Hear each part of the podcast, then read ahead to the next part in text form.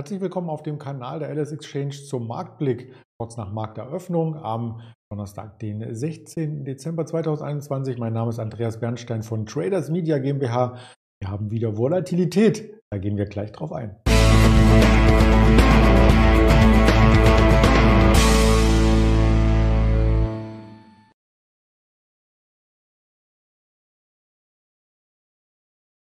Ja, die FED-Sitzung hatte es in sich gestern Abend.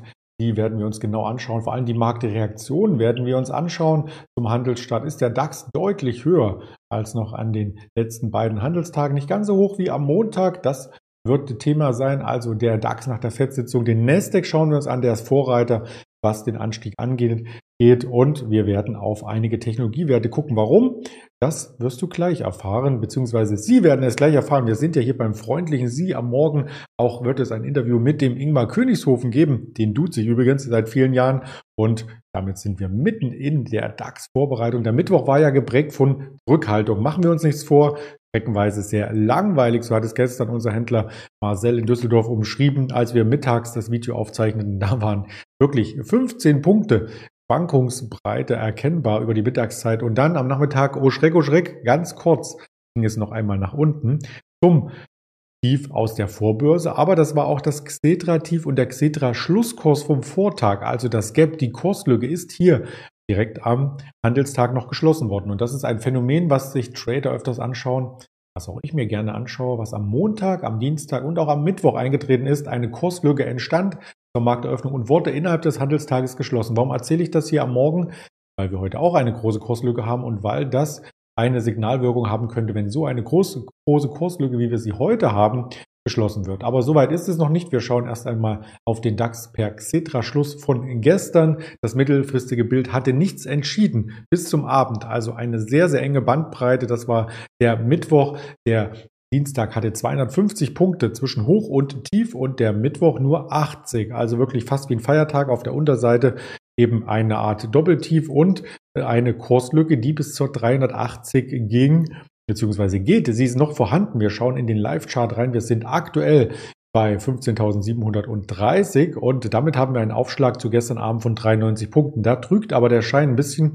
Es sind nämlich nicht diese 93 Punkte nur, die man sich anschauen muss, sondern man muss sich direkt anschauen, wie der Xetra-Markt hier schloss bei 476. Und damit ist es ein Aufschlag von 250 Punkten. Also die gesamte Bandbreite am Dienstag vom Hoch zum Tief wurde jetzt wieder draufgepackt und wir sind im Grunde genommen, und das zeigt dann das mittelfristige Bild, ich update das hier mal auf Sicht von einem Monat, ja, in der Region, wo wir zuletzt dann eben Montag und ja, Dienstag im Ansatz waren und könnten, wenn es hier ein Revival gibt, äh, zu 850 auch die kleine Kurslücke auf der Oberseite schließen, die wir hier noch verankert haben. Wo sehen wir sie?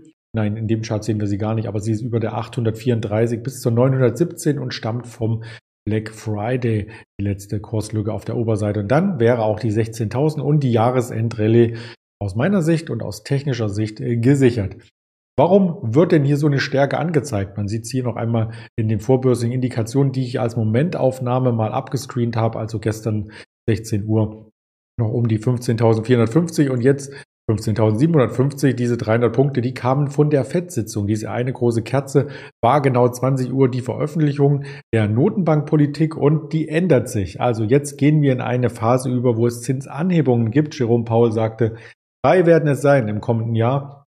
Und manche Marktbeobachter hatten mit zwei gerechnet. Drei ist schon, ja, ist schon beachtlich. Und jeden Monat sollen die Anleihenkäufe, das sogenannte Tapering, um 30 Milliarden zurückgefahren werden. Also das ist ein kompletter Richtungswechsel und das hätte eigentlich den Markt, und das war auch die erste Reaktion nach der Veröffentlichung, es ging hoch, dann wieder runter, das hätte den Markt eigentlich auch etwas mehr schocken müssen, weil das natürlich dem Markt Liquidität entzieht. Und der Markt, die Rallye, das hat man immer wieder gelesen, ist auf viel Liquidität einfach aufgebaut. Wenn die versiegt, ja, dann sieht es gar nicht mehr so gut aus. Warum ist der Markt dennoch gestiegen am Ende? Weil Jerome Paul in ganz vielen Sätzen der Pressekonferenz ab 20.30 Uhr betont hat, dass die Wirtschaft stark ist, dass sich der Arbeitsmarkt Richtung Vollbeschäftigung entwickelt und dass wir hier keine Angst haben brauchen, dass da irgendwas in Stocken geht, sondern im Gegenteil, es läuft alles super und sie müssen mit ihren Schritten einfach jetzt die Inflation bekämpfen. Denn das ist das Hauptaugenmerk der Fed jetzt gewesen. Vor drei Monaten im September sagte er noch, es ist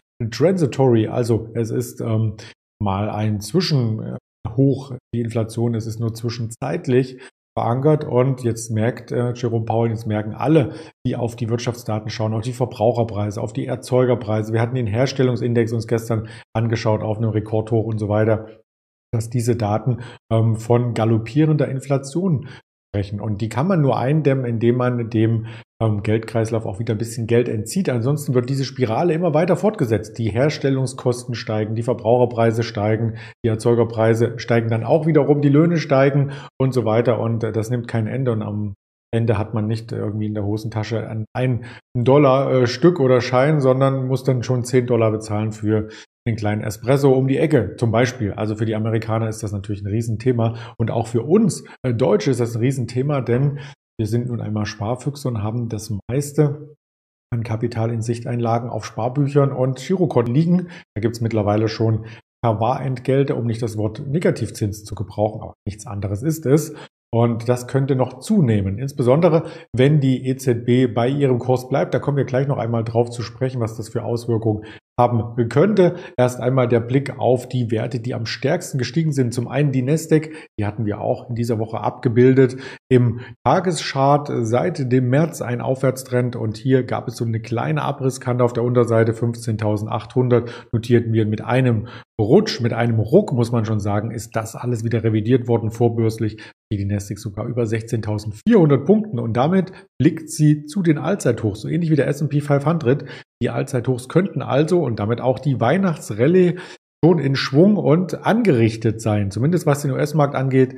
Der DAX steht dem noch einiges hinterher. Das liegt auch daran, dass im DAX äh, mehr traditionelle Werte verankert sind als in den USA, mehr als an der Nasdaq. Ganz klar, das ist das Technologiebarometer und da sah man gestern, das ist der Blick hier auf die Market Mover, vor allem den Chipsektor. Advanced Micro Device, AMD 8% im Plus, Nvidia 7,5% im Plus, eine ASML aus Holland 5% im Plus, die sind dort gelistet.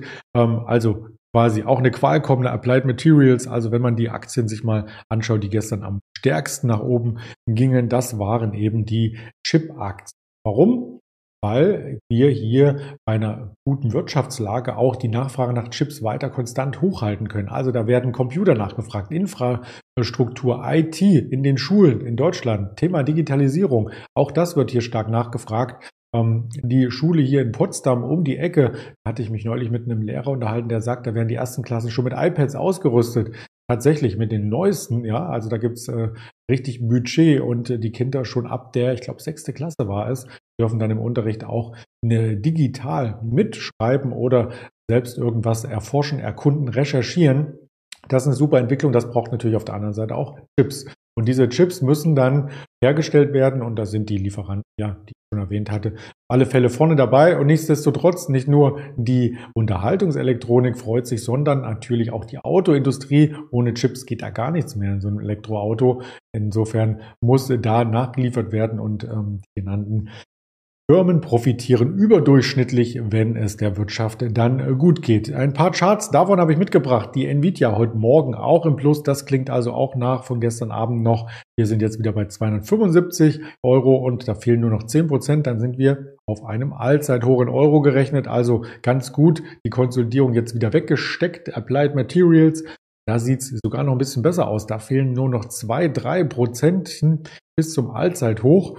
Und ähm, ja, da könnten wir hier auch die Weihnachtsrallye schon ein Stück weit eher sehen als vielleicht im Gesamtindex. Und der dritte Wert, den ich hier mit vorstellen möchte, beziehungsweise nicht vorstellen, sondern zeigen. Wir hatten schon öfters darüber gesprochen, das ist die ASML aus Holland, aber ist gelistet an der Nasdaq 1,8 Prozent heute springt also damit auch wieder über die 700er Marke. Das war charttechnisch ja schon etwas, wo Anleger öfters drauf geschaut hatten. Im Oktober waren wir an die Nähe der 600er gekommen. Also seitdem schon wieder 12, 13 Prozent nach oben gelaufen. Das sieht insgesamt äh, ganz gut aus. Und ich lese gerade hier im Chat, es gibt sogar Schulen, wo ab der ersten Klasse schon das iPad verwendet wird. In Meerbusch, ich darf sagen, wurde hier gerade in den Chat gestellt. Also die Digitalisierung schreitet hier weiter voran. Auch der Wirtschaftskalender übrigens, heute gibt es eine Menge an Daten, Über den Tag hinweg. Spannt sich der Market PMI Gesamtindex. 9.30 Uhr Deutschland, 10 Uhr EU, 10.30 Uhr Großbritannien, 15.45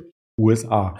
Neben den äh, Market PMI gibt es den Einkaufsmanager-Index, Dienstleistungen verarbeitendes Gewerbe auch, 9.30 Uhr aus Deutschland und 10 Uhr aus der Eurozone. Und dann am Nachmittag, das ist das wichtigste Event des Tages, nicht etwa der Philly-Fed Herstellungsindex 14.30 und die Erstanträge auf Arbeitslosenunterstützung auch, aber der wichtigste äh, Punkt wird 1345 in die EZB-Sitzung, die Veröffentlichung der Zinssituation sein und da wird gar nichts erwartet, dass sich da was ändert. Aber 14.30 Uhr dann der Ausblick, der ist ähnlich wie gestern von Jerome Powell in der FED, heute von Christine Lagarde für die EZB zu skizzieren. Und da steht die EZB so ein bisschen im Zugzwang. Das liest man auch in mehreren Medien, denn wenn der Kurs gewechselt wird seitens der US-Notenbank und die Europäische Zentralbank behält den Kurs bei. Dann geht die Spanne auch wirtschaftlich auseinander und dann wird sicherlich, das wissen Marktexperten schon vorab, der Euro zum US-Dollar stark leiden. Wir sind ja sowieso aktuell bei 1,12 gestern gewesen und davon etwas abgeprallt als Fantasie, dass die EZB danach zieht. Aktuell 1,13, der Euro-US-Dollar wieder ein bisschen gefangen, das Währungspaar, also ein Stück weit nach oben gelaufen, aber immer noch im Abwärtstrendkanal, der liegt um die 1,14, wenn man sich das im Tageschart anschaut. Also Notenbanken im Zugzwang global, auch die ja, Bank of England berät heute 13 Uhr ist dort die Notenbank-Sitzung mit der Pressekonferenz an. Eigentlich eine Woche der Notenbanken schon stark, was es da für Events gibt. Und das können wir nur noch toppen mit einer Online-Seminarveranstaltung am Freitagabend. 19 Uhr werde ich für Sie da sein und den Frank Helmes anmoderieren, der wieder seine Datenbank aufklappt. Für uns, diese Aktien sind derzeit kaufenswert, ist das Thema. Und ich glaube, da wird es das ein oder andere Schnäppchen geben oder zumindest für denjenigen, der es noch nicht gesehen hat, auch eine Anleitung, was denn überhaupt kaufenswerte Aktien ausmacht, wie eine solche Aktie in die Datenbank von Frank Helmes kommt. Ja, und wie sie vielleicht auch in ihr Depot wandert. Also nicht verpassen, Freitagabend anmelden. Link gibt's unter dem Video. Und Video war das Stichwort. Wir sind nicht nur auf YouTube, sondern auch auf Twitter, auf Instagram, auf Facebook übrigens und auch auf Spotify, dieser Apple Podcast, Amazon Music mit den Beiträgen als Hörvariante. Ganz lieben Dank für Ihre Teilnahme. Kommen Sie gut in den Handelstag und ich würde mal sagen, wir hören uns mittags wieder im Ingmar Königshofen. Dann alles Gute, Ihr André.